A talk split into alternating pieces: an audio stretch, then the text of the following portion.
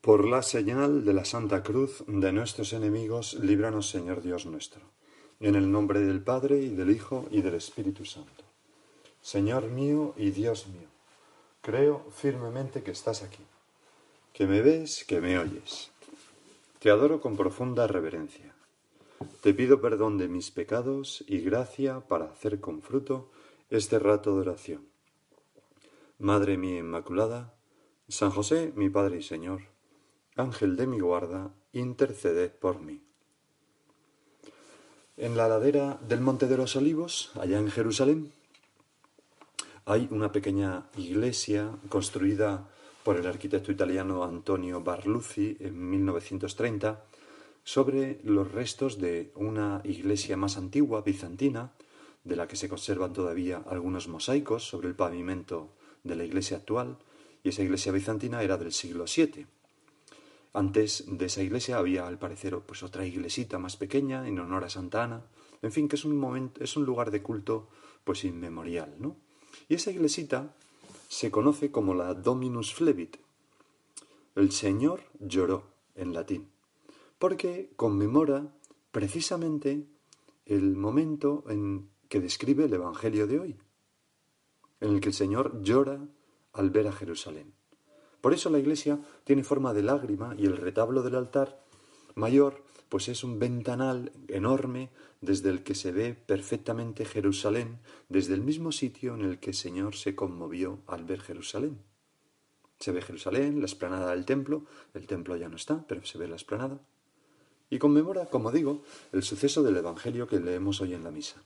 En aquel tiempo, dice Lucas, al acercarse Jesús a Jerusalén y ver la ciudad, lloró sobre ella, mientras decía, Si reconocieras tú también en este día lo que conduce a la paz, pero ahora está escondido a tus ojos. Pues vendrán días sobre ti en que tus enemigos te rodearán de trincheras, te sitiarán, apretarán el cerco de todos lados, te arrasarán con sus hijos dentro, con tus hijos dentro, y no dejarán piedra sobre piedra, porque no reconociste el tiempo de tu visita. Apenas cuarenta años después de esta escena y de que tú, Jesús, pronunciases estas palabras, en el año setenta, Jerusalén fue tomada por las legiones de Tito en un asedio terrible y en un asalto posterior que encontró pues una resistencia de los judíos absolutamente desesperada y fanática. De hecho, esa resistencia fue causando que eh, los diversos sitios, a las diversas murallas de la ciudad, pues fueran eh, exasperando a la población, llevándole un hambre tan terrible que se dice que se produjeron actos de canibalismo, etc. Y, y al final, pues la mayoría de los habitantes de Jerusalén murió o fueron vendidos como esclavos y la ciudad fue literalmente arrasada y lo mismo gran parte de Judea. Es decir, que estas palabras proféticas de nuestro Señor se cumplieron a la letra cuarenta años después. Y todo porque no reconociste el tiempo de tu visita. Quizás si Jerusalén hubiera reconocido a Jesús, en Jesús el Mesías, como aquel domingo de ramos, si no lo hubieran crucificado, si hubiera calado en ellos el mensaje de paz y de amor que el Señor traía, si mm, hubieran renunciado pues a, ese orgullo fanático de pueblo superior, etcétera, etcétera. Y, con esto no, no, quiero decir que, ni mucho menos que, que, los, judíos, los judíos sean un pueblo peor que otros pueblos. En absoluto son el pueblo elegido. Los judíos son la raza de nuestro Señor Jesucristo y de la Virgen María. ¿Cómo no los vamos a amar profundamente? Y se nota que son el pueblo elegido en tantas cosas, tantas dotes y condiciones como tienen, ¿verdad? No, no es, no es criticar ni mucho menos a los judíos que son nuestros hermanos mayores. Lo que quiero decir es que si, si, si el pueblo judío se hubiera abierto a la buena nueva, ¿quién sabe lo que hubiera pasado? Quizás mm, no hubieran sido arrasados por las legiones de, Tito, sin duda. Quizás el imperio romano se hubiera convertido antes, sin necesidad de tantos mártires, etcétera, etcétera. Pero ¿qué pasó? Te sitiarán, apretarán el cerco por todos lados, te arrasarán con tus hijos dentro y no dejarán piedra sobre piedra, porque no reconociste el tiempo de tu visita, que la, la visita de Dios. Bueno, Señor, así lloras tú cuando yo no reconozco el tiempo de tu visita. Así lloras tú cuando envías tu Espíritu Santo sobre mí y yo lo rechazo. Así lloras tú cuando me ofreces el sacramento del perdón y yo no acudo a él. Así lloras tú cuando te haces pan sobre las manos del sacerdote en el altar para ser repartido entre los cristianos debidamente dispuestos y yo me conformo con ver la misa en televisión. Así lloras tú cuando ves que mis pecados van a ser causa de mi infelicidad y de la infelicidad de otras personas, sobre todo esto último porque el pecado es el verdadero enemigo. Los judíos todavía se lamentan con un ayuno anual en la festividad del Tisha eh, de, este, de esta destrucción del templo. Una destrucción que aparece reflejada en una de las escenas del arco de Tito que se conserva en pie en Roma todavía, y que celebra y representa ese saqueo de Jerusalén y del templo. Fue la destrucción del segundo templo. Ya no hubo más templos después. Pero, además de estas cosas que hemos meditado contigo ahora, Señor, yo me quiero fijar en este llanto tuyo. Al acercarse Jesús a Jerusalén y ver la ciudad, lloró sobre ella. Sobre ella y todos los habitantes. Señor, me conmueve verte así, tan humano, tan humano. Tú amabas a tu patria, a tu tierra, a tu ciudad, a los tuyos, como nosotros hemos de amar y estar agradecidos, pues a nuestro país, a nuestros ciudadanos, a nuestros pueblos, a nuestros mayores que nos han precedido, a esa tradición que hemos heredado. Y tú les amabas tanto que lloraste al ver que sus pecados les conducirían a una desgracia terrible. Tú te conmueves por los tuyos, se te encoge el corazón y lloras, algo tan humano como llorar.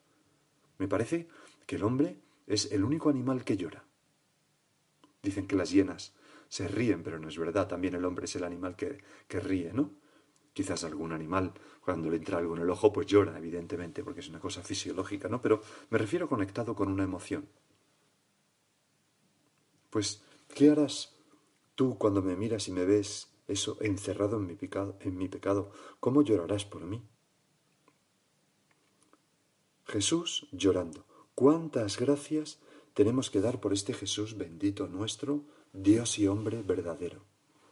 Con la misma sangre que corre en nuestras venas humanas, con el mismo corazón que late en nuestro pecho, con el mismo bullir y trajín en la cabeza, si aquel poeta clásico epíteto decía soy hombre y nada humano me es ajeno, Dios, después de la encarnación de nuestro Señor Jesucristo, podría decir, sonriendo irónicamente, pues yo soy Dios y nada humano me es ajeno. Nada humano porque lo ha asumido totalmente. Señor, qué fácil se nos hace quererte porque tienes un cuerpo, un corazón, unos sentimientos, eres como nosotros. Qué fácil es quererte y qué fácil sentirte, sentirnos queridos por ti. Otras religiones lo tienen mucho más difícil. En una de las primeras meditaciones conté aquello que cuenta un gran teólogo y cardenal, Charles Meller, ¿no? de la Iglesia Católica. Colaboró mucho en el concilio y tiene un libro que se llama Sabiduría griega y paradoja cristiana. Y ahí hace pues diversas comparaciones, ¿verdad?, entre, entre los griegos y, y, la, religión griega y la religión cristiana. Y para, para, ejemplificar una de esas diferencias, pues toma el, diálogo de Hipólito Coronado. Allí el héroe, que es Hipólito, está moribundo eh, porque ha sido herido en una cacería y está llevado por sus compañeros de caza entre gemidos, cuando de repente se presenta la diosa Artemis, a quien el héroe Hipólito se había consagrado, y se establece este diálogo. Dice Hipólito, ¿qué es esto? Oh perfume de aliento, porque los dioses griegos estaban perfumados con olor a ambrosía, ¿verdad? Oh perfume de aliento, en mi aflicción lo he percibido, mi cuerpo se ha aliviado. ¿Está en estos lugares ella, la diosa Artemis? Responde ella, Sí, desdichado, aquí está tu amada diosa. Oh señora, ¿ves el miserable estado en que me encuentro? Sí, veo, mas a mis ojos está vedado el llanto. Así eran los dioses griegos, ¿no? Dioses del Olimpo, lejanos, no se mezclaban en las cosas humanas, no tenían ese tipo de sentimientos. Y Charles Meller comenta, un dios griego no puede llorar. Hipólito obtuvo una mirada, unas palabras, mas no alcanzó ni una sola lágrima, porque los dioses griegos jamás amaron lo feo, lo deforme. Cristo, en cambio, lloró por Lázaro, Jesús, agonizante, lloró por los desvalidos. Y este Jesús, que contempla Jerusalén apenas unos días antes de su pasión, llora por todas aquellas gentes que van a ser arrasadas. Qué maravilla, cuánto nos quiere Dios como para llorar por nosotros. Nuestro Dios es un Dios que tiene cuerpo, corazón y sentimientos, y es tan fácil quererle, repito, es imposible conocerle y no amarle. Si ya en esta tierra es tan difícil a las personas buenas no encariñarse con ellas, pues cuánto, ¿cómo será nuestro Señor? ¿Cómo eres, Señor? ¿Cómo eres? San José María decía en una oración personal, son notas, ¿no? Suyas, Señor, que mis hijos te miren y te busquen y te amen. Señor, que yo te busque, que te mire, que te ame. Porque quien busca y encuentra a Jesús, es imposible que no le ame. Y es imposible que no quiera ser como tú, Señor. Señor, que yo vea con tus ojos, que yo hable con tus palabras, que yo escuche con tus oídos, que yo trabaje con tus manos, que yo quiera con tu voluntad, que yo ame con tu corazón, que yo discurra con tu inteligencia, que tú vivas en mí, Señor que yo me identifique contigo, que eres el modelo de todo hombre, de todo ser humano.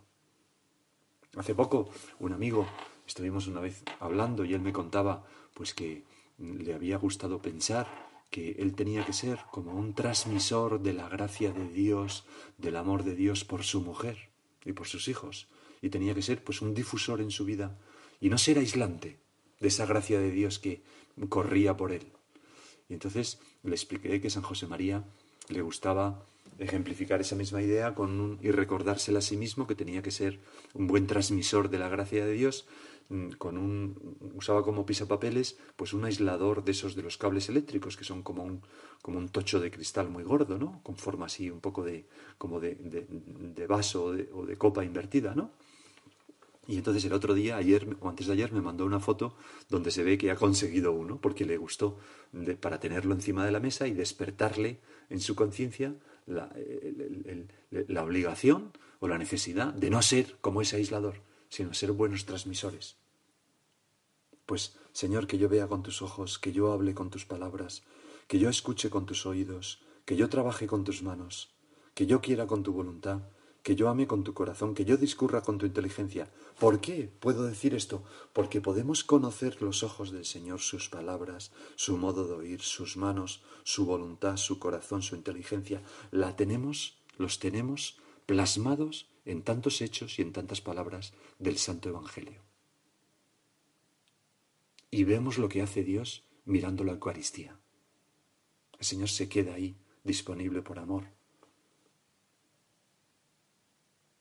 Qué bueno es nuestro Señor Jesucristo.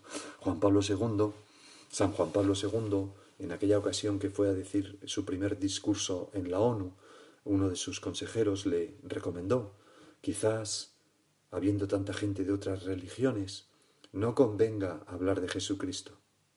Y él respondió, si no hablo de Jesucristo, no voy. Total, que fue y no paró de hablar de nuestro Señor Jesucristo y recibió una ovación cerrada que duró varios minutos. La gente quiere oír de ti, Señor, perfecto Dios y perfecto hombre, porque tú eres la buena nueva, porque quiere oír que tenemos un Dios que se ha hecho hombre y llora por nosotros. Decía aquel padre de la iglesia, impasibilis es Deus et not incompasibilis. O sea, Dios es impasible, no puede padecer, pero sí puede compadecerse de nosotros y llorar. Tenemos que anunciar este mensaje a todo el mundo. Jesucristo está vivo y te quiere y llora por ti. Llora por ti.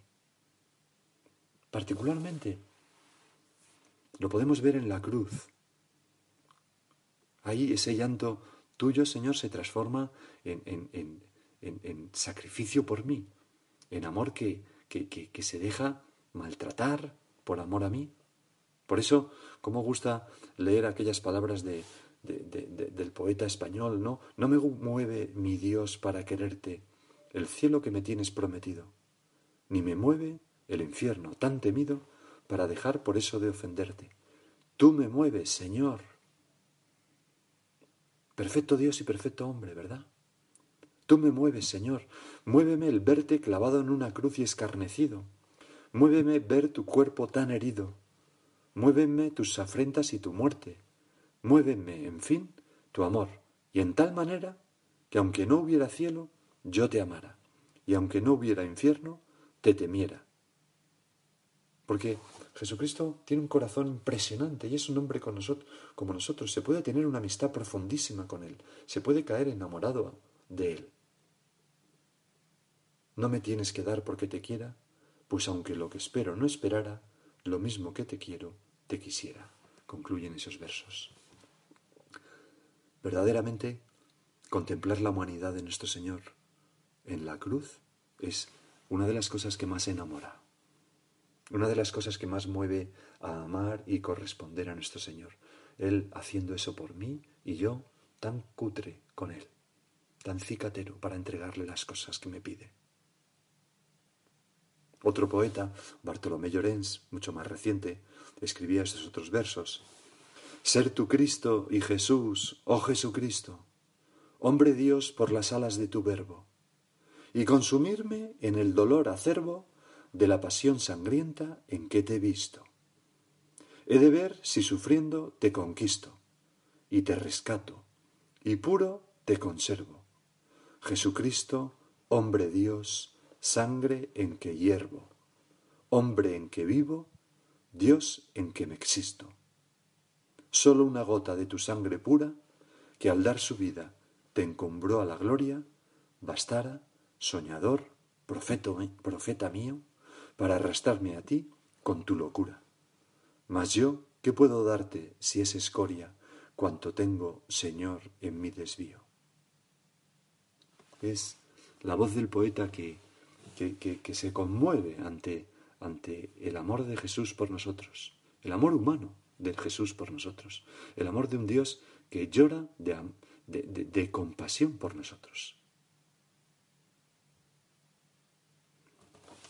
Ese llanto tuyo, Señor, es un llanto bueno que nos sirve también, y es un segundo punto de esta meditación, de modelo. Es parte de ese llanto al que te referiste con aquella bienaventuranza que reflejaba tu corazón. Bienaventurados los que lloran, porque serán consolados. Nosotros, Señor, te pedimos mm, aprender a llorar de compasión por los demás. Señor, que cuando yo vea que una persona a mi alrededor hace algo malo, que me molesta, no me enfade, sino que me compadezca de ella y llore por ella, como tú a la vista de Jerusalén. Eso es tener un buen corazón.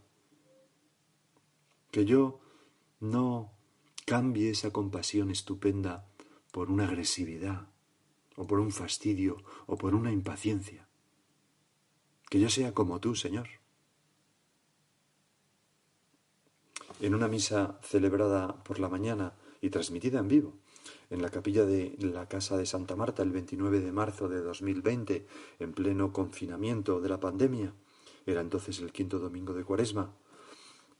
El Papa Francisco dijo unas palabras que ahora te voy a repetir porque pienso que nos pueden servir para ilustrar esta idea que estamos hablando de ser compasivos, de llorar con los que lloran, de ser empáticos, de compadecernos de, los sufrimientos de los demás. no ser indiferentes, no ser frívolos, no pasar por encima. Una compasión que nos puede llevar a rezar, a consolar, a acompañar, etcétera, ¿verdad? Y a no quejarnos. Y a no quejarnos, porque tanta gente sufre mucho más que nosotros. No, no se trata de, ponerse tristes, ni mucho menos. Se trata de, de ser compasivos con los sufrimientos de tantas personas. A nuestra Madre la Virgen le pedimos que nos dé un corazón así. Y ahora sigue tú por tu cuenta.